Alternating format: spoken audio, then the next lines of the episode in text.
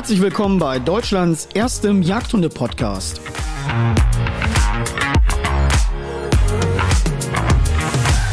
Hier erfahrt ihr alles rund um das Thema Jagd und Hund.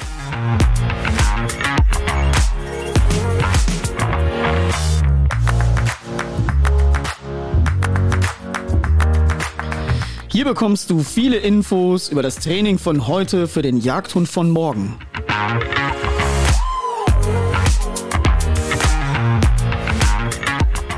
Weitere Informationen zu meinen Lehrfilmen der Online-Schule oder Events und Workshops findest du unter www.dennis-panthen.shop.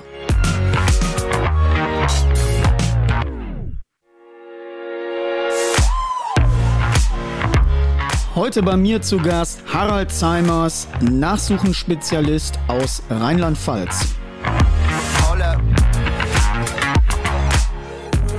Gerade das Thema Nachsuche und Schweiß ist ziemlich komplex und deswegen habe ich mir heute einen Vollprofi eingeladen und wir werden mal über viele Basics sprechen. Ähm, ihr konntet ja Fragen stellen über Instagram. Wir werden die eine oder andere Frage natürlich auch äh, hier an den Profi direkt weiterleiten. Und ähm, das wird auf jeden Fall ein richtig, richtig spannendes Gespräch. Wir werden uns wirklich über alle Details unterhalten. Vom Fährtenschuh, über den Anschuss, Kunstschweiß, ja oder nein. Und deswegen wünsche ich euch viel Spaß mit meinem heutigen Gast Harald Zeimers.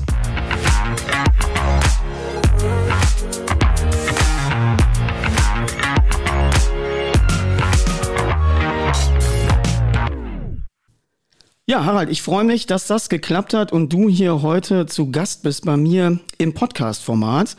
Und äh, vielleicht kannst du dich mal unseren Zuhörern vorstellen, wer du bist und was du machst und äh, ja, wie quasi dein, äh, deine Verbindung zum Thema Schweiß ist. Erstmal herzlich willkommen. Ja, hallo Dennis und auch ein herzliches Hallo an alle Zuhörer. Ja, mein Name ist Harald Seimers. Ich wohne in Rheinland-Pfalz und bin hier seit 2004 anerkannter Schweißhundführer. Das ist also die Verbindung, die ich zum Thema Schweiz habe und äh, mache das also sehr intensiv, soweit was meine Zeit zulässt. Komme allerdings vom Gebrauchshund her, so dass das auch äh, kein Thema ist für mich und bin also über den Gebrauchshund zum Schweißhund gekommen. Wir können ja mal kurz erzählen, ähm, wir sind, ich glaube, mittlerweile ist es fast fünf Jahre her oder so, dass wir zwar übereinander gestolpert sind und zwar, glaube ich, auch auf einem Workshop, auf einem Seminar. Ich glaube, da ging es ums Thema Apportieren. Ich glaube, da sind wir beide das erste Mal quasi äh, übereinander gestolpert, ne? Ja, genau. Das ist jetzt ziemlich genau vier Jahre her. Ich hatte damals meine aktuelle Schweißhündin, die war damals äh, neun Wochen alt äh, meinen aktuellen Drahtar, Entschuldigung. Die, der Drahtar, der war damals äh, ziemlich genau neun Wochen alt und ich bin über deine YouTube-Videos auf dich gestoßen und das hat mich einfach neugierig gemacht, weil ich wirklich auch von der ganz alten Schule herkomme, aber äh, mir irgendwie immer offen gelassen habe, äh, dass ich mich auch für neue Dinge interessiere. Ob die dann gut, ob ich die dann gut oder schlecht finde, das äh, sehe ich dann immer hinterher. Aber es hat mich einfach neugierig gemacht, deine Art zu arbeiten. Ja, und seitdem sind wir eigentlich immer in so regelmäßig lockeren Kontakt. Ich wollte gerade sagen, wir haben ja, ne? wir haben ja immer einen relativ spannenden Austausch zum Thema Schweiß und ich glaube, wir haben schon gefühlt Stunden miteinander telefoniert und uns über dieses Thema äh, ausgetauscht. Und es ist ja eben auch genau so, dass es ein ziemlich komplexes Thema ist. Also es gibt, glaube ich, ja, ich würde mal behaupten, in der Jagdhundeausbildung kein komplexeres Thema, als wenn man wirklich in die Tiefe geht ähm, zum, vom Thema Nachsuchen her. Und äh, das ist auch, glaube ich, das, was es so ja, ich gucke da immer sehr ehrfürchtig drauf, das sage ich auch ganz ehrlich, weil ich ja auch einschätzen kann, ähm, in welcher Komplexität äh, das Ganze sich bewegt. Gerade das sieht man auch, wenn wir beide miteinander telefonieren. Ja, wir telefonieren oft mal eine Stunde oder auch länger und dann kommt man nämlich immer wirklich in verschiedene Themenbereiche. Und ich glaube, wir können allein schon zum Thema Anschuss, könntest du hier ähm, eine Woche durchreferieren. Und äh, deswegen gucken wir mal so ein bisschen, dass wir in den Themen so bleiben, dass die Leute auch sagen, oh, den zweien kann ich da noch folgen. Jetzt mal vorab eine ganz äh, einfache Frage. Wie viel Nachsuchen hast du in deinem Leben schon gemacht? Ja gut, also ich, äh, ab, da kommt schon einiges zusammen. Ich bin ja nun seit Zeit und vier anerkannter Schweißunführer und habe auch schon vorher, vor der Anerkennung, äh, relativ intensiv auch schon Nachsuchen gemacht. Ähm, ich gebe eigentlich relativ ungern diese Zahlen preis, aber sagen wir mal so, es bewegt sich im Bereich von 2500 Nachsuchen. Hm, das ist ja schon eine riesen, riesen Menge. Kannst du ungefähr einschätzen, aktuell, äh, wie viel Nachsuchen das im Jahr sind? Und die Frage ist, wird es mehr, weniger oder ist es gleichbleibend? Ja, natürlich ist das für, sage ich für mal einen Hobbyjäger eine, eine erstaunliche Zahl, aber es gibt Kollegen, die haben auch das Drei- und Vierfache schon gemacht in ihrem Leben. Ähm, es gibt natürlich auch äh, Schweiß und Führer, die deutlich weniger machen. Also ich liege da so, sage ich mal, im, im, guten Mittelfeld. Aber kannst du einschätzen im Jahr, wie viel du, wie viel du im Jahr, sagen wir mal aktuell, ähm, wie viel Suchen du machst? Ja, also es kommen da schon so um die 100 im Jahr zusammen. Manchmal sind es mehr, manchmal sind es weniger, je nachdem, wie auch die, vor allen Dingen die Schwachsinnbestände gerade sind. Ich wollte gerade sagen, ich meine, das ist ja auch, da kommen wir gleich auch nochmal drauf zu sprechen, das ist ja regional ziemlich ähm, es ist ja auch regional abhängig. Also was da in deinem Bereich gejagt wird und und und und ähm, die, das ist auch die nächste Frage, die ich mir mal, die mich mal interessiert. Was ist eigentlich oder welche Wildart suchst du am häufigsten nach?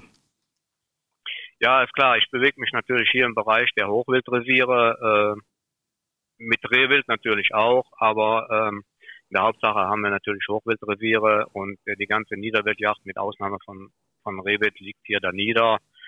Äh, und äh, in der Hauptsache suchen wir Schwarzwild nach. Das macht immer den Gros der, der Nachsucheneinsätze aus. Ähm, was natürlich auch damit zusammenhängt, dass sie in der Regel nachts bejagt werden und trotz modernster Technik natürlich nicht immer die optimalsten Bedingungen davor herrschen. Mhm. Ja, das äh, ist ja, äh, also, ja. also ich glaube auch, wie gesagt, das ist ja auch ein bisschen abhängig, in welcher Region du dich da befindest. Ähm, jetzt mal, ich meine, gibt's, kann man ja so nicht sagen, wenn wir das jetzt mal so runterbrechen, aber suchst du lieber Rehwild nach oder Schwarzwild? Ach, ich habe da eigentlich keine Präferenzen, denn mein Grundsatz lautet, wie der meisten meiner Kollegen oder fast alle Kollegen, was krank ist, muss nachgesucht werden und das spielt keine Rolle, welche Wildart. Mm, aber dann, ich formuliere die Frage mal anders. Was ist die einfachere Nachsuche? Ich meine, auch da ist es wieder sehr individuell, wie die Trefferlage ist und und und. Aber jetzt nur mal, um so ein bisschen mal ein Gefühl zu kriegen. Also suchst du eher, wo du sagst, ich suche sie wieder zehn Schweine nach, äh, anstatt ein Stück Rehwild oder wie verhält sich das? Also ähm, aus der Erfahrung heraus, auch äh, der Kollegen, würde ich sagen, die schwierigsten, mit die schwierigsten Nachsuchen sind die Rehwild-Nachsuchen. Kannst du in äh, etwa was mal viele, was viele wahrscheinlich überraschen wird, aber es ist wirklich so. Kannst du mal sagen dazu, was macht denn die Suchen auf Rehwild so kompliziert? Ja, da gibt es einige Punkte, die man ansprechen muss. Ähm, da ist zunächst mal beim Rehwild wird von den Schützen in der Regel äh, werden die meisten Fehler nach dem Schuss gemacht weil das einfach auch unterschätzt wird, das Rehwild. Und dann kommt natürlich noch dazu, dass Rehwild ein ganz anderes Fluchtverhalten hat als zum Beispiel Rot- und Schwarzwild aufgrund seiner Lebensweise. Rehwild ist territorial und verhält sich dann auch entsprechend und äh, macht, hat relativ kurze Fluchtdistanzen. Das führt dann dazu, dass äh, wenn man sich nicht korrekt nach dem Schuss verhält, je nach Trefferlage, dass das Rehwild wieder äh, aufgemüdet wird und dann werden die Suchen unheimlich schwer, zum Teil sogar unmöglich gemacht, je nachdem, was dann passiert im Anschluss. Mhm. Ja, ich sag ja, das ist äh, dann auch ziemlich undankbar und auch in meinem Erfahrungsschatz, äh, sage ich mal, Rehwild ist, das ist zum Teil wirklich ultra kompliziert.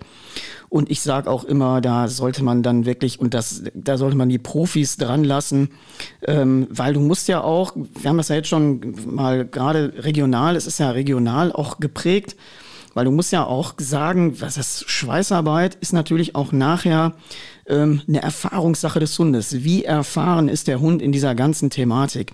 Und äh, ich möchte aber vorab noch mal ganz kurz, sag doch mal den Zuhörern, was du für einen Hund aktuell führst oder was du für Hunde aktuell führst. Ja, aktuell habe ich eine nun äh, fast zwölfjährige BGS-Hündin und äh, habe noch eine, äh, wie gesagt, die Drata-Hündin habe ich noch dabei und mein Sohn, äh, mit dem ich zusammen die Schweißhundstation mache, unter anderem, äh, hat eine zweijährige hannoversche Schweißhund. Das sind die Hunde, die wir zurzeit haben. Mhm. äh, Gibt es da eigentlich einen Unterschied, jetzt rassespezifisch, auch gerade bei den Suchenhunden, wo du sagst, na, das ist so ein bisschen ein Unterschied, den ich jetzt merke, im Gegensatz äh, zu der Hündin, die mein Sohn führt? Also ich persönlich halte das für reine Geschmackssache. Von der Leistungsfähigkeit sind beide Rassen meiner Meinung nach gleichgestellt. Mm, okay. Ja, das ist, also wie gesagt, ich, das ist ein, ein Thema, ähm, das ist so kompliziert auch zum Teil und äh, also ich bin wirklich immer ehrfürchtig und ich muss auch dazu sagen, dass ich auch, ähm, wie gesagt, in unseren ganzen äh, Gesprächen das kriegt ja immer Tiefe. So, das ist ja nicht einfach so, wir gehen irgendwie hin. Und das ist auch das, wo ich auch noch, äh, ja, was mir immer so ein bisschen Gedanken macht, auch, ich bin ja auch eben viel in der Ausbildung, aber eben in der Ausbildung der Vorstehhunde. Und äh, du kannst es ja nicht vergleichen, wenn du einen, einen Hund ausbildest, der eine VGP-Schweißfährte macht, dann ist der ja, äh, wie soll man das sagen, von einem echten Nachsuchenhund. Und da rede ich davon, dass du ja und die Gespanne auch kommen, wenn alle anderen schon alles vergurkt haben, um das mal so in der Mundart zu sagen, weil du kommst ja in der Regel, wenn schon alle anderen vorher alles versucht haben. Und äh, deswegen sage ich ja, die Erfahrung, die du brauchst, wenn ich jetzt an meine Revier Bedingungen denke. Und ich habe ja wirklich ein, mein Ausbildungsrevier ist ja ein 100 Prozent, ein hundertprozentiges Niederwildrevier. Das heißt Rehwild, es ist flaches Land. Ich bin ja nicht weit weg von der holländischen Grenze. Das heißt, ich kann wirklich weit gucken und nachsuchen. Wenn jetzt nicht ganz katastrophal geschossen wird, sind da eigentlich eher ein sekundäres Thema. Ähm, und da denke ich auch immer, da musst du wirklich, wenn da mal was ist, ja auch einen Hund finden, oder einen Spezialisten aus der Umgebung finden, der überhaupt, ähm, ja, wie soll man sagen, viel Nachsuchenerfahrung mitbringt, wenn es eben kompliziert wird. Also wenn es über das Einfache und über die einfache Todsuche hinausgeht, ähm, dass du da einen Experten findest, weil der Experte muss ja auch eine gewisse Anzahl an Suchen im Monat haben, ähm, damit der Hund überhaupt ein gewisses Niveau halten kann. Oder siehst du das anders? Ja, die, die Spezialisierung erfolgt äh, denke ich, zum größten Teil erfolgt die äh, in der Praxis und das ist einfach dann, man muss einfach die eine gewisse Mindestanzahl an Einsätzen haben und und aber auch der Führer, um ein entsprechendes Gespann zu bilden und äh, um wirklich die schwierigen Sachen dann noch meistern zu können. Ich, ich vergleiche das immer äh, mit einem Handwerker auch. Wenn ich jetzt eine Lehre mache in einem Handwerk und habe meine Lehre abgeschlossen, dann habe ich einen gewissen Kenntnisstand. Wenn ich mal zehn Jahre im Beruf gearbeitet habe, kann ich mit Problemen, die sich in der Praxis ergeben, natürlich ganz anders umgehen. Und so ist es dann auch bei der Schweißarbeit. Mhm. Ja, also deswegen sage ich ja auch, die Erfahrung spielt eine ganz große, einen ganz großen Faktor. Und du hast es ja gerade schon so ein bisschen durchklingen lassen. Du musst natürlich auch einen riesengroßen jagdlichen Background haben. So, sondern sich jetzt einfach mal einen Vorstehhund zu holen und zu sagen, ich äh, mache jetzt mal ein paar Schweißfährten und gehe mal los, ist ja völliger Wahnsinn und wird ja auch äh, dem Tierschutzgedanken überhaupt nicht gerecht sondern du musst ja schon wirklich ähm, ja in der Komplexität auch Jagd verstehen, wie du das gerade gesagt hast. Rehwild hat ein anderes Verhalten äh, zu anderen Wildarten und das musst du natürlich wissen, das musst du kennen und ich glaube auch genau diese Erfahrungen machen ja dann solche Spezialisten wie dich auch jedes Jahr im Grunde wertvoller, weil du lernst ja und der Hund natürlich auch jedes Jahr intensiv noch dazu. Das heißt, dein, dein Wissensschatz äh, und deine Suchen bauen sich natürlich auf. Und das heißt, du lernst ja in jedem Jahr noch dazu. Gibt es noch so Dinge, die dich eigentlich überraschen? Ja, natürlich gibt es immer wieder Dinge, die mich überraschen. Äh, insbesondere wenn man an Anschüsse kommt und, und äh, die nicht wirklich interpretieren kann und sieht dann hinterher die Verletzungen. Oder man hat eine klare Ansage am Anschuss äh, durch gewisse, zum Beispiel Knochensplitter und man wundert sich, dass wenn das Stück nachher zur Strecke kommt, dass man nicht mehr gefunden hat bei der Schlimme der Verletzungen. Mhm. Dass man zum Beispiel überhaupt keinen Schweiß in der Fährte gefunden hat, obwohl massiv äh, Gewebematerial zerstört wurde. Das sind dann auch immer wieder Überraschungen und auch manchmal wieder trotz aller Erfahrung, wie manche Stücke sich dann doch verhalten in, in, in der Flucht und in der Not vor allen Dingen. Mhm. Da gibt es auch immer wieder Überraschungen. Ja, das ist ja auch, die Frage ist ja auch immer, welche Informationen du vor Ort bekommst von dem Schützen. Ne? Und das ist ja auch zum Teil immer, ähm, ja, das ist ja wie wenn du fünf Leute äh, an einer Kreuzung stehen, die einen Verkehrsunfall beobachten und du fragst fünf Leute nachher, dann hast du in der Regel fünf verschiedene Meinungen. Ähm, und so ist es natürlich auch. Das heißt, das ist ja immer eine Sache, der ein oder andere Schütze ist natürlich auch mehr aufgeregt, angespannt und kann die Lage im Nachhinein gar nicht richtig deuten. Das heißt, da kriegst du ja wahrscheinlich auch äh, zum Teil Informationen, die nachher entweder auch zu deinem Anschuss vielleicht nicht passen weil du hast ja gesagt, das sind ja auch eben Leute wie du oder eben auch Leute, die ein bisschen affin sind, die Anschüsse richtig deuten können. Und ich äh, bin auch immer jemand, der sich wirklich einen Anschuss ganz genau anguckt und dann auch überlegt, pass mal auf, habe ich jetzt überhaupt einen Hund dabei, der in der Lage ist, dieses Szenario hier zu beherrschen? Oder äh, lasse ich den Hund lieber im Kofferraum und gucke dann, äh, dass man eben mit einem Spezialisten sich gemeinsam zusammentut, um dann die komplizierten Dinge zu lösen. Wie gesagt, es geht nicht darum, dass ein Hund nicht in der Lage ist, nach mit gutem Training, äh, ich würde mal immer sagen, so vier bis 600 Meter tot suchen oder was auch immer so anfällt zu machen, wo die Pirschzeichen ja wirklich eindeutig auf eine Todsuche quasi äh, hindeuten. Aber wenn das eben nicht der Fall ist und du hast irgend äh, Pirschzeichen, die auf ein anderes Szenario hindeuten. Ähm, aber da wirst du wahrscheinlich auch die verrücktesten Dinge erleben. Ja, es ist natürlich so, äh, da haben wir, haben wir ja auch schon mal drüber gesprochen, es ist sowieso schon emotional eine Ausnahmesituation für die meisten Jäger, wenn sie ein Stück äh, anvisieren und versuchen zu erlegen. Wenn dann auch noch das Stück nicht am Anschuss liegt, äh, wird das Ganze ja noch immer äh, schlimmer an Anspannung und Nervosität und das führt natürlich zwangsläufig auch dass ein rationales, dazu, dass ein rationales Denken in der Situation in den Hintergrund tritt. Und entsprechend äh, wird dann auch in den meisten Fällen sich verhalten. Das heißt, da sind ja Fehler vorprogrammiert. Das ist aber kein Vorwurf, sondern meiner Meinung nach eine rein menschliche Reaktion. Mhm. Ja, und äh, ja, ich, unter, ich, ich habe auch vollstes, ich, ich habe auch vollstes Verständnis dafür, dass ich meinen eigenen Hund einsetzen will, denn ich habe ja auch irgendwann mal angefangen mit einem Deutsch Strata und war natürlich froh über jede Gelegenheit, die ich mit dem äh, ausgebildeten Hund äh, bekommen habe und äh, wollte natürlich auch mit dem Hund was machen und äh, es ist ja auch ein besonderes Erlebnis, wenn man mit seinem Hund eine erfolgreiche Nachsuche gemacht hat. Also da von daher habe ich auch vollstes Verständnis dafür. Nur inzwischen habe ich äh, natürlich eine andere Sicht der Dinge und sage ganz klar, bei diesen und jenen Zeichen Finger weg. Mhm. Ja, da muss so ein Spezialist hin. Äh, und äh, viele Leute machen das auch. Wir haben hier einen sehr guten äh, Stand an, an Kenntnisse bei der Jägerschaft, zumindest hier im Kreis. Und äh, die meisten wissen auch, okay, das kann ich mit meinem Hund machen oder da, nee, da lasse ich lieber gleich die Finger davon. Ja, vor allen Dingen, man muss ja auch, ich wollte gerade nur noch mal einwerfen, ich unterstelle da auch niemandem böse Absicht, also gar keine Frage. Ich glaube schon, dass die Leute immer dann natürlich auch versuchen, nach bestem Gewissen da zu agieren. Aber ich merke auch, oder zunehmend, das sind so ein bisschen die Informationen, die mir immer zugetragen werden. Ich warne ja auch immer davor, dass auch die ausgebildeten Hunde, das heißt, wenn der Hund VGP hat und äh, im Auto sitzt und er ist aber nicht ausreichend trainiert, so, das heißt, er ist nicht im Training, sondern er hat mal vor einem Jahr die VGP und hat dann vielleicht mal irgendwie äh, eine kurze Todsuche gemacht, irgendwo noch im sichtbaren Bereich, dann ist der ja nicht in einem Zustand, wo ich sagen würde, okay, ich hole ihn mal raus und wir probieren es mal.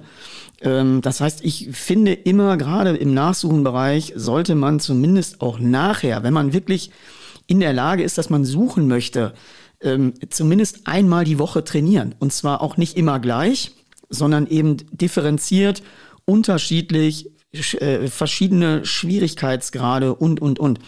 Und ich sehe es ja auch selber, dass wenn du ähm, das, das natürlich auch, wenn ich jetzt ein Universal, die Universalwaffe Drata nehme, ähm, kommen natürlich auch immer ganz diverse Faktoren zusammen, die das immer ein bisschen problematisch machen. Also wenn ich jetzt einen Hund habe, der natürlich auch zum Stöbern eingesetzt wird und der unter Umständen ja auf warmen Spuren schon zum Erfolg gekommen ist, dann hat er das ja abgespeichert. Und dann ist immer die Frage, wie zuverlässig ist er nach hinten raus noch auf den kalten Spuren?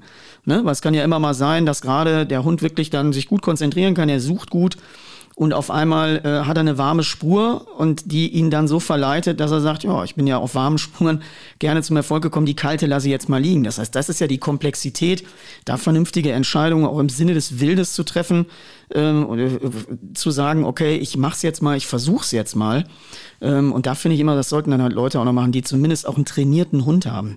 Ne? Und eben den Einschuss unter Umständen richtig einzuschätzen aber auch, glaube ich, da verändern sich Dinge. Ne? Also man hat ja auch gerade bei, bei, ähm, bei laufkrank geschossenem Rehwild, wenn ich mal, ich habe so, so antiquierte Bücher und wenn ich da mal so ein bisschen querlese, da hat man ja eigentlich immer noch relativ schnell versucht, mit dem Hund hinterher den Hund auch zu schnallen.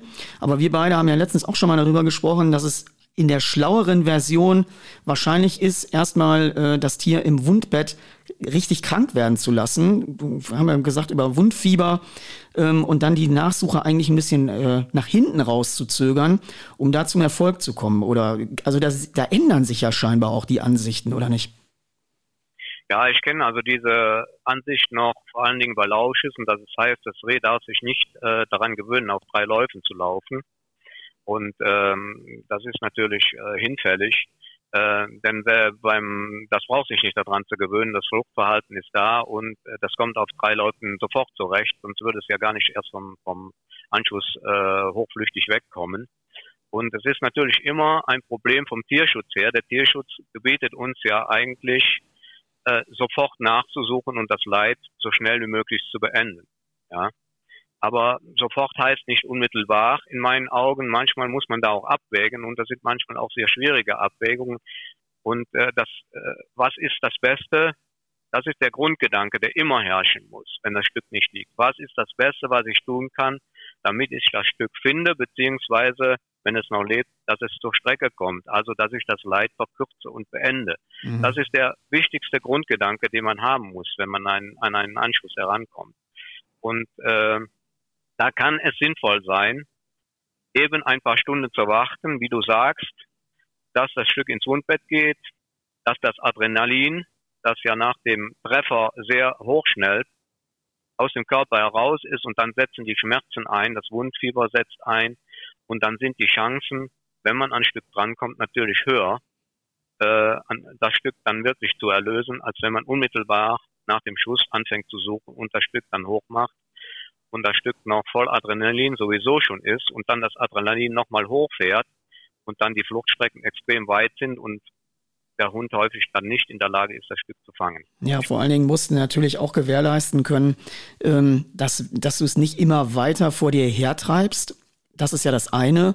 Aber du musst natürlich auch gewährleisten können, dass du einen Hund hast, der es packt und der es abtut oder auch festhält. Ne? Ähm, und das ist ja auch bei einigen Hundeführern, die vielleicht eben nicht so viel in der Praxis intensiv die Hunde bejagen und auch die Situation nicht kennen. Ähm, also ich kann ja sagen, ich führe ja drei Drahter und ich weiß genau, wer davon Rehe festhalten und abtun kann und wer, wen ich da nicht einsetzen würde. Deswegen sage ich ja auch nochmal, da muss ja ein unerfahrener Hundeführer unter Umständen ähm, da kann er ja nicht nur den Glauben haben zu sagen, auch ich glaube, der würde das packen und festhalten, sondern unter Umständen und ein Großteil, so wie ich es aus der Praxis auch immer sehe, treiben es halt weg, ne? treiben es weg. Ähm, und dann hast du unter Umständen genau die Katastrophe, die es eigentlich zu verhindern gilt.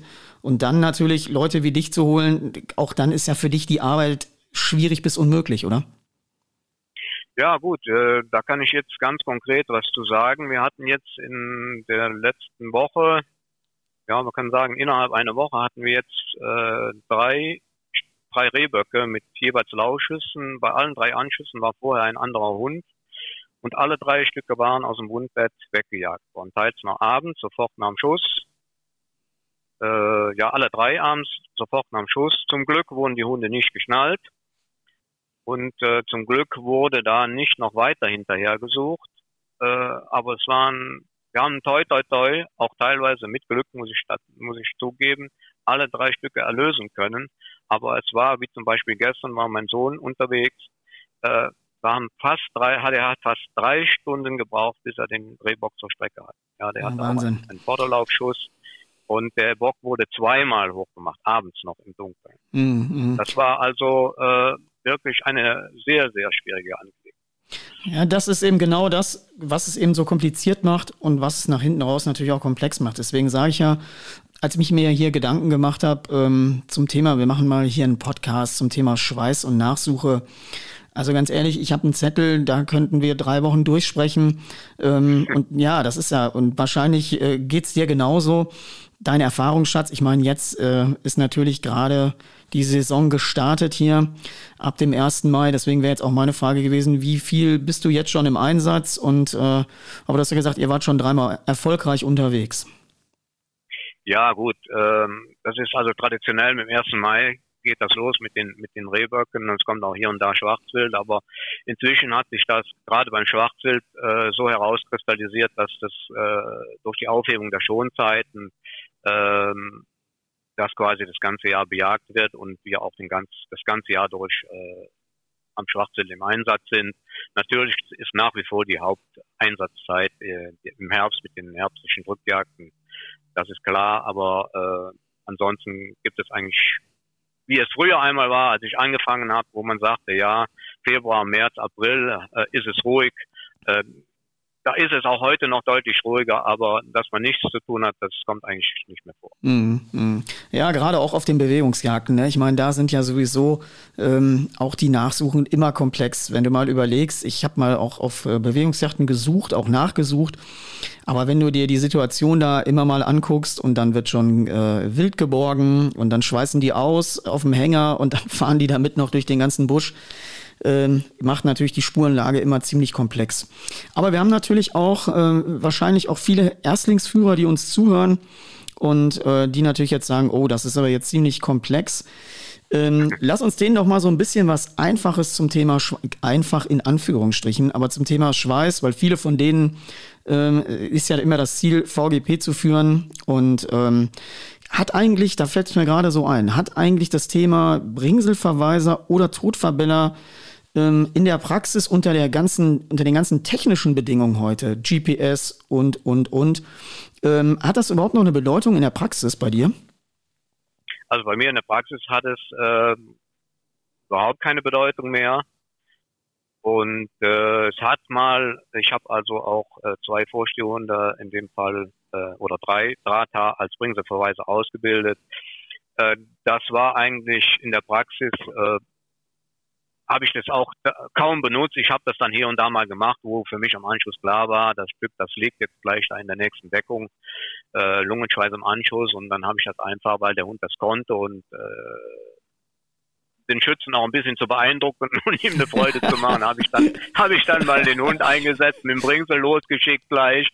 Ansonsten spielt das in der Praxis für mich keine Rolle, denn äh, Schweißarbeit heißt immer Riemenarbeit bis zum verendeten Stück. Mhm oder bis ans warme Wundbett und dann wird der Hund geschnallt. Und dann kommen wir jetzt mal zum Thema Todverbellen, Bringselverweiser. In dieser Situation, wo man ans warme Wundbett kommt und schnallt den Todverbeller oder den Bringselverweiser, der muss dann das Stück äh, hetzen, er muss es selbstständig abtun und nach dieser ganzen sicherlich äh, sehr emotionalen Situation auch für den Hund äh, muss er dann wieder runterfahren und dann umschalten können, ins Todverbellen übergehen, oder sich das Bringsel in den Fang werfen und dann verweisen mit dem Bringsel. Und das ist natürlich eine sehr komplexe Angelegenheit, auch für den Hund. Und es gibt sicherlich Hunde, die das auch können. Mhm, mhm. also da bin ich überzeugt von. Aber das ist eigentlich für mich in der Praxis äh, irrelevant. Ja, also ich denke, da wir ja auch die Schweißhunde nicht als als Verweiser oder Verbeller in der Regel in der Regel ausbilden. Mhm. Also ich habe tatsächlich, ich habe eine Hündin, ähm, der habe ich das Bringselverweisen beigebracht und nutze das tatsächlich. Äh, wie gesagt, ich habe ja eine reine Niederwildjagd und die ist äh, so flach, dass du die mit dem Hollandrad quasi äh, befahren kannst, ohne Probleme und du noch nicht mal ins Schwitzen kommst. Und wenn ich da irgendwo jetzt auch äh, Schmalrehe, wir haben jetzt in der letzten Woche auch mal angefangen, noch Schmalrehe zu schießen, gerade jetzt zu Beginn. Und ähm, wenn die irgendwo im Feld äh, zum Erliegen kommen, dann mache ich das schon mal, dass ich die Hündin dann mit dem Bringsel äh, einsetze und die dann quasi im Feld da äh, zum Einsatz kommt. Da mache ich das echt gerne auch, muss ich dazu sagen.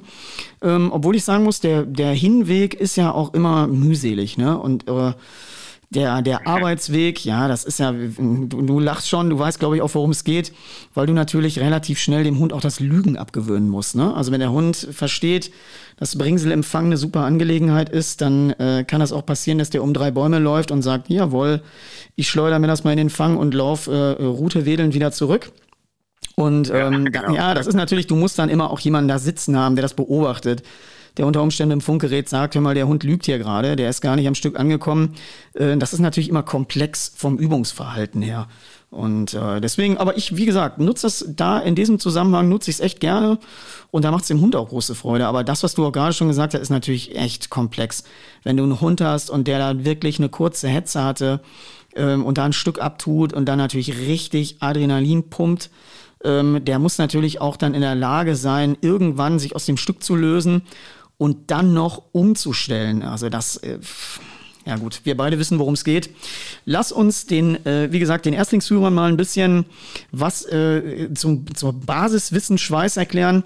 Ähm, ich hätte gerne noch mal gewusst, jetzt äh, Kunstschweiß.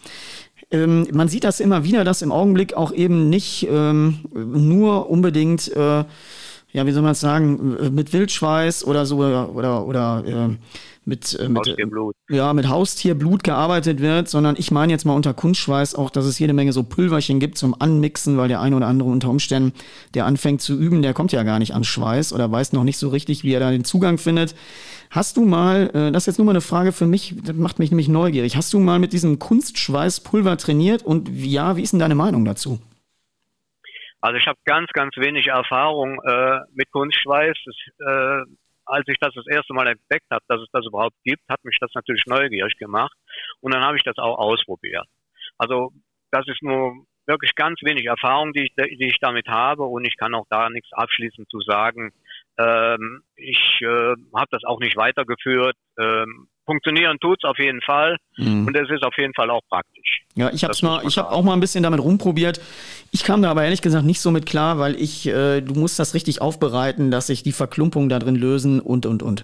Also du würdest jetzt, wenn jemand anfängt und sagt, ja, ich habe jetzt mal so einen durchschnittlichen Vorstehhund und ich will mit der Schweißarbeit anfangen, was würdest du dem empfehlen? Womit soll er anfangen? Ähm, ich habe das in der Regel gemacht mit Futterschleppen. Mhm, okay. Also da, da und ich würde da Lungenschleppen empfehlen äh, und äh, würde auch gleich, äh, wenn der Hund ein paar Tage da ist, äh, sich eingewöhnt, dann gleich damit anfangen. Mhm.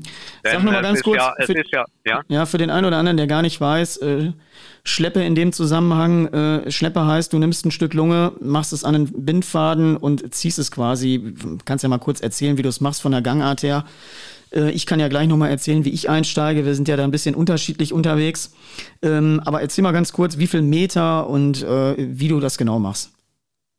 Ja, also das sind, äh, ich mache also heute das auch anders, aber wie gesagt, man, es gibt so viele Möglichkeiten, den Hund einzuarbeiten und viele Wege führen nach Rom, wie man so schön sagt. Aber mhm. das ist zum Beispiel eine Möglichkeit, ist die Futterschleppe. In dem Fall mache ich das mit Lunge. Ich nehme mir einfach ein Stück Lunge, wie du sagst, mache das an, an Bindfaden dran, an Seilchen dran und mache die ersten Fährten äh, nur ein paar Meter weit, damit der Hund schnell zum Erfolg kommt. Denn es geht ja darum, dem Hund äh, die Verknüpfung beim Hund herzustellen. Aha, ich habe hier eine interessante Anfangswitterung und wenn ich diese nachverfolge, komme ich zum Ziel und werde belohnt. Das mhm. ist ja das Prinzip eigentlich, worum es geht. Und da, wie gesagt, äh, kurze Strecken erstmal, der Hund muss Erfolg haben, der Hund muss natürlich hungrig sein, ja, klar, wenn er ein satter Hund, der braucht das nicht, der ist ja auch nicht motiviert fürs Fressen was zu tun. Mhm. Das ist auch klar. Auf Nackenwind achten, dass er nicht gerade bei den Vorstehern mit hoher Nase das sucht. Mhm. Und äh, man kann auch ruhig gleich äh, zwei, drei, vier Stunden Stehzeit dazwischen lassen. Das mhm. ist für,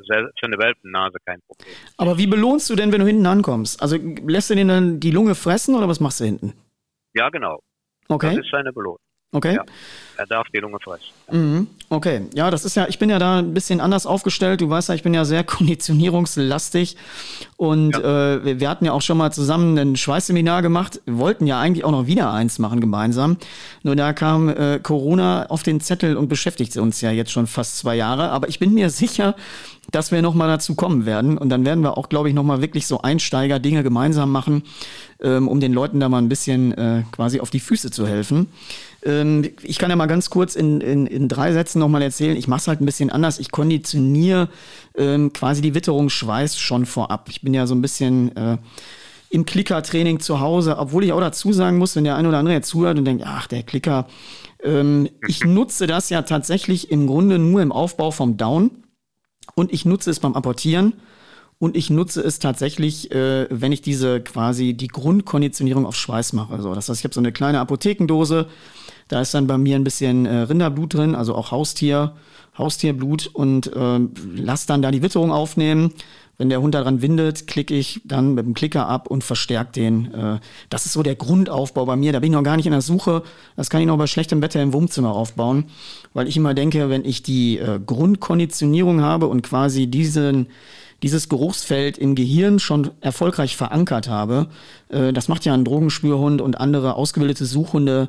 Selbst der Diabetikerhund lernt ja erstmal so einen Geruch zu lernen, noch wovor er da hingeht. Aber ich mache auch schon parallel ähm, die Sache mit der, mit der Schleppe mache ich genauso, weil ich einfach, das ist ja einfach ultra wichtig, gerade da den Hunden zu erklären, schon von ganz klein an eine Spur zu verfolgen und in der Spur auch nachher eine Bestätigung zu finden, ähm, dass der Hund wirklich versteht, die Arbeit für ihn an sich äh, lohnt sich. Ich bin nur so, dass ich natürlich nachher im Aufbau ganz viel mit Depots arbeite ähm, und den Hunden, bei mir ist immer so ein bisschen die Devise, ich will denen den Weg so schön wie möglich machen, so dass sie eigentlich schon fast traurig sind, wenn sie hinten ankommen. Weil das für mich so ein bisschen immer dieses Buchstabieren, Ausarbeiten. Ähm, ich habe immer so ein bisschen, wenn man Leute sieht, die nur hinten viel bestätigen, dann haben die meistens auch irgendwie schon zwei Handschuhe an, wenn die losgehen, weil der Hund sich dann voll ins Seil lenkt und die bisschen hinten wie die Fahne im Wind hängen. Und ich habe natürlich das lieber, dass ein Hund quasi seinen Weg da ausbuchstabiert. Oder ist das bei dir anders? Ja gut, ich, wie gesagt, die, die Lungenschleppe ist ja nur ein Beispiel. Äh, ich arbeite ja zwischenzeitlich ausschließlich nur noch mit Pferdenschuh und äh, trainiere eigentlich am Anfang nur Anschüsse und das ist ja nichts anderes als Konditionieren, mhm. diese Anschusstraining. Mhm. Das heißt, ich, ich mache einen Anschuss mit dem Pferdenschuh und dort äh, ist die Belohnung gleich in jedem Pferdenabdruck drin, so dass der Hund mehr äh, sofort konditioniert wird. Aha, diese Witterung führt sofort zur Belohnung. Mhm. Ja. Hast du schon und nachher mache ich das auch, quasi wie du auch mit deinen Depots, ja. mache ich ja das auch mit der Belohnung in der Fährte drin. Ja, ja also das ist das ist ganz ähnliches System dann auch. Und dann gibt es, das kann ich genauso gut machen, ohne Pferdenschuh, nur mit Schweiß oder in Kombination Schweiß und Pferdenschuh. Ich kann auch Pferdenschuh mit, mit Lungenschleppe, vom selben Stück sollte das dann allerdings sein, mhm. äh, die Schalen und die Lunge kann ich alles kombinieren auch und ich, und ich bin auch dafür, dass man Abwechslung da reinbringt, dass man nicht nur das eine macht, man kann auch zwischendurch mal äh, nur eine Lungenschleppe machen und macht dann mal nur äh, Pferdenschuh. Ähm, ich denke, das macht es auch spannend für den Hund, dass da Abwechslung drin ist. Ja, definitiv. Also da, du hast gerade mein Lieblingsthema schon angesprochen, Pferdenschuh, ja, nein. Ich schließe jetzt mal aus deiner Aussage, dass du sagst, Pferdenschuh, ja. Ja, ich arbeite fast äh, nur noch mit Pferdenschuh, ja. Mhm, okay. Weil es geht darum, das ist ja das, was der Hund, äh, der, der, der Schweißhund in der Praxis orientiert sich ja in der Hauptsache an der Bodenverwundung. Mhm. Und darauf stelle ich ihn dann auch ein. Mhm.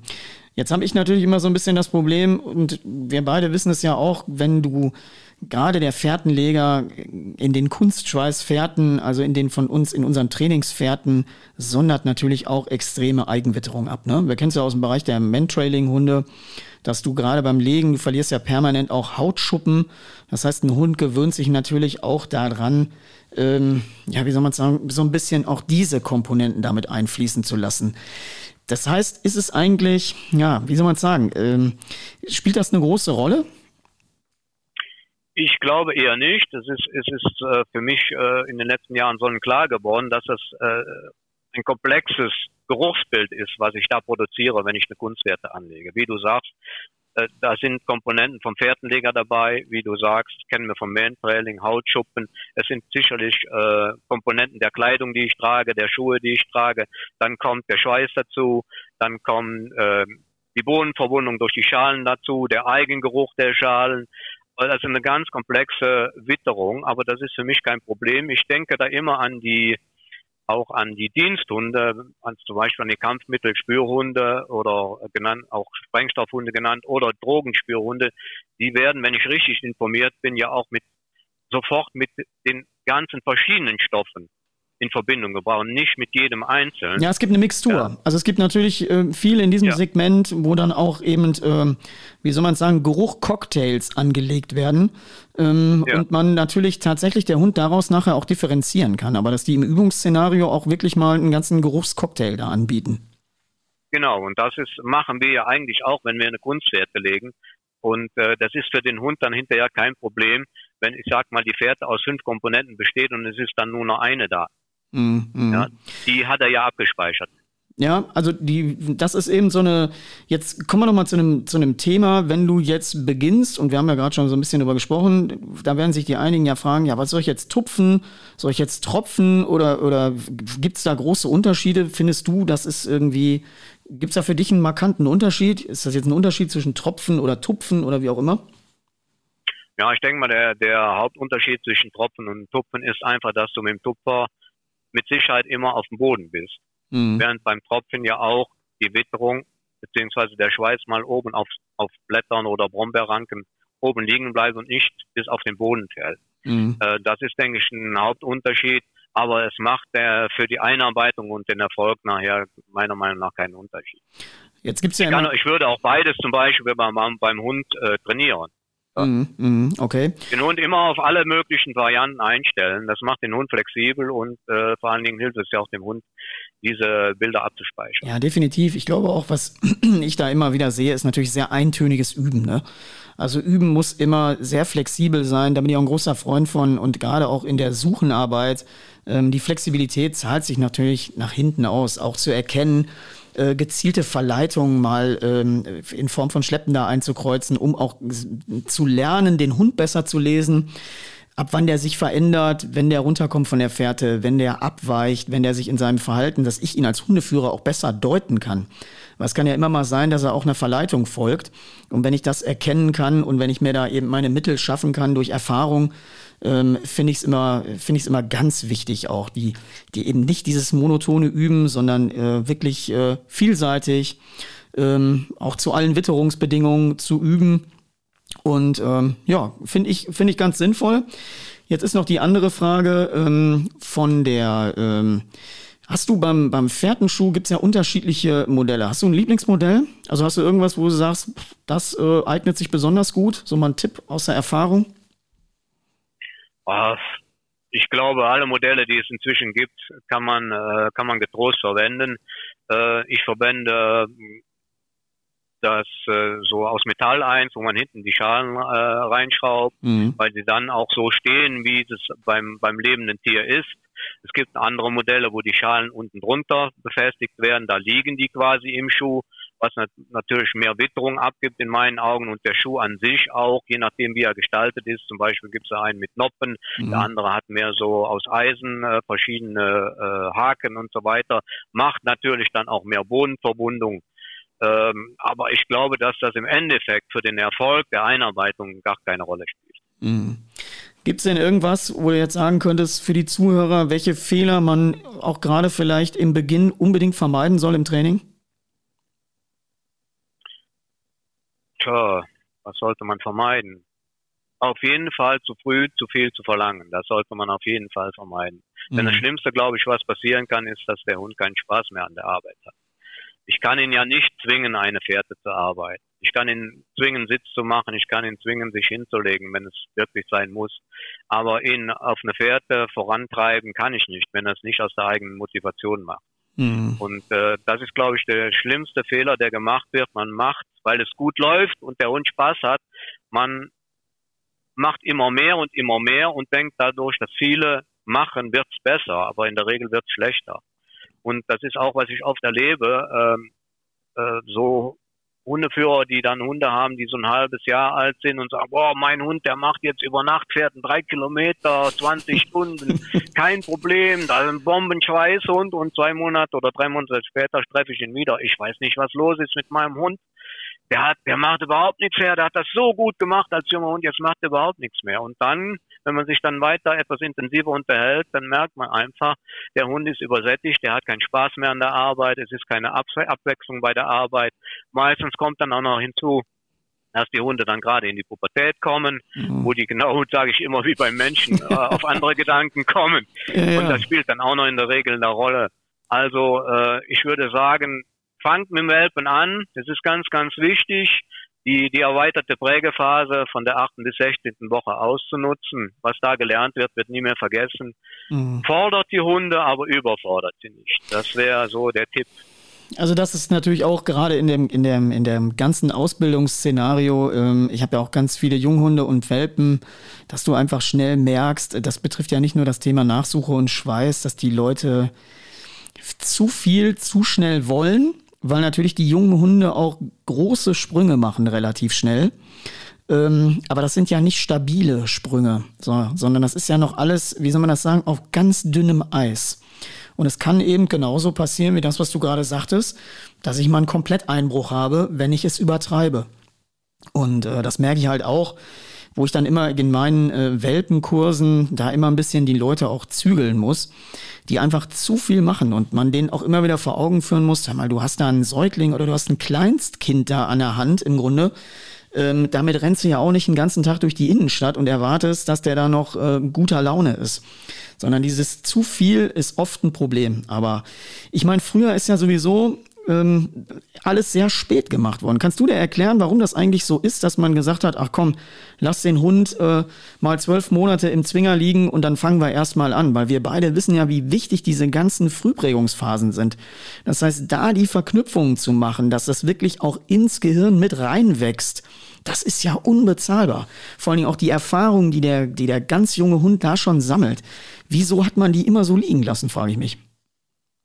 Ja gut, das kann ich jetzt auch nicht wirklich beantworten. Ich nehme an, es war halt traditionell so und man hat sich eine Tradition gehalten. Mhm. Äh, und äh, es kam dann irgendwann die Zeit, wo, wo man dann auch über, gerade über die Verhaltensforschung neue Erkenntnisse gewonnen hat und die dann auch dann in die Ein Ausbildung eingeflossen sind. Oder auch verschiedene Hundeführer haben auch Versuche gemacht haben mhm. es einfach mal probiert und siehe da, aha, und haben erstaunliche Ergebnisse erreicht. Und das hat sich dann auch dann äh, rumgesprochen, wurde veröffentlicht in verschiedenen Büchern. Aber ich denke mal, dass der Hauptpunkt ist einfach, dass wir in der Verhaltensforschung äh, da sehr große Fortschritte gemacht haben und, und unheimlich wichtige Erkenntnisse gewonnen haben, die dann auch natürlich in die einen Ausbildung eingeflossen. Ja, aber das ist ja genau das, ähm, womit ich mich ja auch tagtäglich auseinandersetze, was ja auch mein, mein Alltag, mein Berufsbild quasi äh, als Jagdhundeausbilder sehr prägt. Aber ich äh, treffe da immer noch auf äh, betonierte äh, Einstellungen, wo ich immer denke, so, es geht ja gar nicht darum, äh, der Sache irgendwie was abspenstig zu machen. Ganz im Gegenteil, Tradition bewahren, aber eine gewisse Weiterentwicklung, die haben wir ja sowieso in allen Bereichen. Und ich merke übrigens auch, dass so ein bisschen im Bereich der Nachsuche, dass viele mal dann abbaumen und sagen, oh, weißt du was, ich äh, habe zwar keinen Hund, aber ich habe eine Wärmebildkamera, ich habe ein Handgerät und lauf einfach mal los. Ist dir das auch schon untergekommen? Ja, also ich muss sagen, äh, das wird mehr und mehr, denn fast jeder Jäger hat inzwischen behaupte ich mal eine Wärmebildkamera. Und ich habe auch da vollstes Verständnis für den Einsatz äh, dieser Technik äh, wenn sie richtig angewendet wird, ist sie auch, ist sie auch sehr wertvoll, denn es macht keinen Sinn, ein Stück, äh, was nur eine kurze Todflucht gemacht hat, Todesflucht gemacht hat, äh, über Nacht liegen zu lassen, nur weil man es äh, keinen Schweiß am Anschluss findet, aber man sieht es mit der Wärmebildkamera hinten irgendwo liegen, mhm. dann soll man es auch bergen. Und da finde ich das ja absolut okay.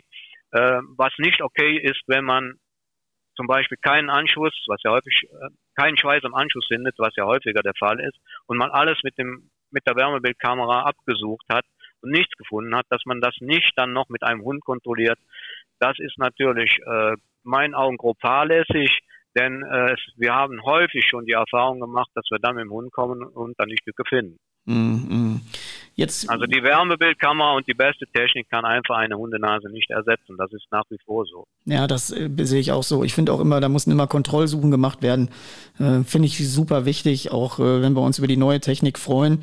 Aber da siehst du ja eben, die neue Technik wird so gut angenommen, aber ähm, gerade eben in den Bereichen so neuer Lernmethoden, boah, triffst du viel Beton. Ne? Also triffst du viel Beton, auch im, im, im Suchenbereich. Obwohl ich sagen muss, ich hatte, ähm, ich bin ja immer auch für Sportdog mal äh, auf der Jagd und Hund. Und bei der letzten Messe hatten die gegenüber so, ein, so, ein, so eine Bücherkiste. So, da konntest du dann für fünf Euro alte äh, Jagdbücher mitnehmen. Und ich hatte mal den Hegendorf mitgenommen. Ich weiß nicht, äh, kennst du das Buch? Ja, das kenne ich, ja und habe auch da mal so ein bisschen in kreuz und quer äh, gelesen und habe auch gedacht, guck mal, die waren gar nicht so blöd da zum Teil. Ähm, da ging es auch irgendwie um einen Hund, der, die Begrifflichkeit fand ich sehr gut, der einen etwas losen Hals hatte, wo dann auch äh, schon ganz früh mal geguckt worden ist, so in welche Richtung kann das jetzt hier gehen. und der ist auf Frustration, wenn ich dem seinen Napf äh, wegnehme, fängt er an zu kläffen. Ja, und dann ging der hin und nahm sich auch äh, eine Rehdecke und äh, legte quasi dann mal kurz den Napf darunter, so Richtung Todverbellen und hat quasi auch schon die Dinge sehr früh genutzt und gefördert, die ihm da angeboten worden sind. Und da habe ich auch gedacht, guck mal, das ist doch äh, äh, selbst da eigentlich schon, äh, ja, man bietet oder man nimmt natürlich auch gerne Dinge, die da angeboten werden. Also das ist auch immer so, ich gucke immer mir einen Hund an ähm, und, und gucke auch so ein bisschen, was zeigt der mir von sich aus, was ich gebrauchen kann und fördere das dann gezielt. Ne? Und jeder zeigt ja auch unter Umständen ein bisschen was anderes. Aber da denke ich mir, guck mal, das Buch war, ich weiß gar nicht, was das für ein Grunderscheinungsdatum hat. Ich glaube, das war jetzt die dritte Auflage oder so äh, ich glaube irgendwie 1950, 60, das will ich mir aber überhaupt nicht festlegen. Spielt auch eigentlich keine Rolle, ziemlich altes Buch. Und da habe ich gedacht, guck mal, gar nicht so blöd. Ne? Also da haben die eigentlich auch schon die, die Dinge genommen und haben die über positive Verstärkung intensiviert, die Verhaltensweisen. Das ist ja das, was wir heute in erster Linie machen. Und ähm, ja, da hat, da hat man es ja auch schon gemacht. Also deswegen kann es ja nicht immer nur sein, dass man früher gesagt hat, oh, wir machen alles spät, weil da ist es ja auch schon äh, relativ früh gemacht worden und äh, ja auch relativ erfolgreich. Ne? Ja, also ich denke immer. Ja, ich glaube, ja? ich glaube generell muss man einfach äh, offen sein für, für alle Richtungen. Also man kann noch sehr, sehr viel aus diesen alten Geschichten äh, schöpfen. Die hatten auch unheimlich viel Erfahrung äh, mit ihren Hunden und da kann man auch in diesen Büchern sich sehr viel rausnehmen noch und äh, man kann auch sehr viel kombinieren altes Bewährtes mit neuem Bewährten kombinieren. Das funktioniert auch sehr gut. Also ich halte es für mich persönlich immer so, dass ich da jetzt nicht äh, strikt alles äh, entweder das eine oder das andere ablehne oder das eine oder das andere annehme. Ja, also, also ich, ich versuche da immer offen zu sein und mir äh, meins für mich persönlich etwas da rauszunehmen. Also ich mache das genauso. Ich kombiniere ganz unterschiedliche Dinge miteinander. Ich habe ja auch noch, ich bin ja äh, von meiner Grundausbildung auch noch ziemlich klassisch und zwangbehaftet ähm, gestartet. Und ich glaube, dass das auch einige, die mich heute kennen, völlig falsch einschätzen. Da werde ich immer so schnell in so eine Schublade gepackt. Da äh, kriege ich immer so den, den, den Sack übergezogen. Aber ich mache es im Grunde ja genauso. Ich gucke mir auch ziemlich viel altes Wissen an und ich habe auch noch ziemlich altes Wissen um mich rum. Das muss ich auch dazu sagen. Ähm, da gucke ich aber auch gerne hin und äh, finde auch das wirklich immer noch beachtenswert. Also es geht gar nicht darum, immer zu sagen, so, oh, ist alles schlecht. Nee, das sowieso nicht, sondern ähm, die, die Erfahrung vielleicht an der einen oder anderen Stelle mit einer Idee, mit einer neuen Erkenntnis ein Ding besser zu machen, macht eigentlich Spaß und sollte ja auch in all unserem, in, in unserem Sinn sein, aller Hundeführer, weil wir wollen natürlich einfach gut mit den Hunden gemeinsam jagen. Und ich glaube, das sollte das Ziel sein, generell und da sollte man sie einfach nicht verschließen, weil man kann in viele Bereiche gucken, wie wir auch gerade schon mal im Querverweis hier angesprochen haben, äh, der Sprengstoffhund oder, oder man kann in, die, in diese Suchenbereiche mal gucken, was machen die, wie trainieren die, kann ich davon was nutzen, was macht Sinn und äh, eben sich da oder seinen eigenen Baukasten bereichern. Und das ist auch der Tipp, den ich äh, allen Hundeführerinnen und Hundeführern, die hier zuhören, nur mit auf den Weg geben kann ähm, Leute, hört auf euer Bauchgefühl. Ähm, und ich sage immer, mein einfacher Spruch, gutes Hundetraining kann man sehen, weil du siehst einfach eine Entwicklung. Ähm, und wenn du dir da was ausgedacht hast, was du machst und du siehst, es wird schlechter, dann musst du halt auch erkennen, dass du auf dem Holzweg bist. Äh, und wenn du siehst, ah, der Hund entwickelt sich in die Richtung, äh, in die ich möchte, dann weißt du ja, dass du auf dem richtigen Weg bist. Und ich glaube, diese, äh, diese Offenheit muss man sich bewahren und äh, man sollte nie an den Punkt kommen zu sagen, oh, ich weiß alles besser oder oder äh, ich glaube, das ist irgendwie äh, ja, das ist eigentlich das Ende, wenn man diese, wenn man sich diese, ja, wie soll man sagen, diese geistliche Offenheit nicht behält. Und äh, deswegen finde ich es ja auch so spannend. Das guck mal, zwischen uns liegen ja auch Generationen im Grunde. Ähm, und unser Austausch ist immer, macht mir immer eine riesengroße Freude, äh, gerade auch mal zu sehen, so wie kann man das mit einer anderen Sichtweise sehen ähm, und sich da eben auch kombinieren. Und deswegen äh, ja, freue ich mich oder habe mich auch sehr über unser heutiges Gespräch hier gefreut. Ich glaube, der ein oder andere äh, wird eine ganz gute Information hier auch äh, mit auf den Weg nehmen. Und äh, ja, du kannst zum Schluss, ich gebe dir noch mal das Wort, dann kannst du noch mal äh, was sagen, was du loswerden möchtest. Ich sag schon mal, ähm, ja, vielen Dank. Dass du heute hier mein Gast warst. Und äh, ja, ich hoffe, dass wir bald wieder mal gemeinsam aktiv werden können. Und dann kann man ja auch mal gucken, ob man noch irgendwas hier für unsere ganzen Hundeführer auf die Beine stellt und äh, wir nochmal das eine oder andere zusammen machen. Harald, vielen Dank. Du hast jetzt das letzte Wort. Ja, vielen Dank, Dennis. Es hat mir wieder Spaß gemacht, mit dir äh, mich auszutauschen. Und äh, es liegen sicherlich noch eine ganze Reihe Fragen, gerade von Erstlingsführern auch an, die wir jetzt, äh, denke ich, nicht mehr ansprechen können, weil das dann zu lange wird.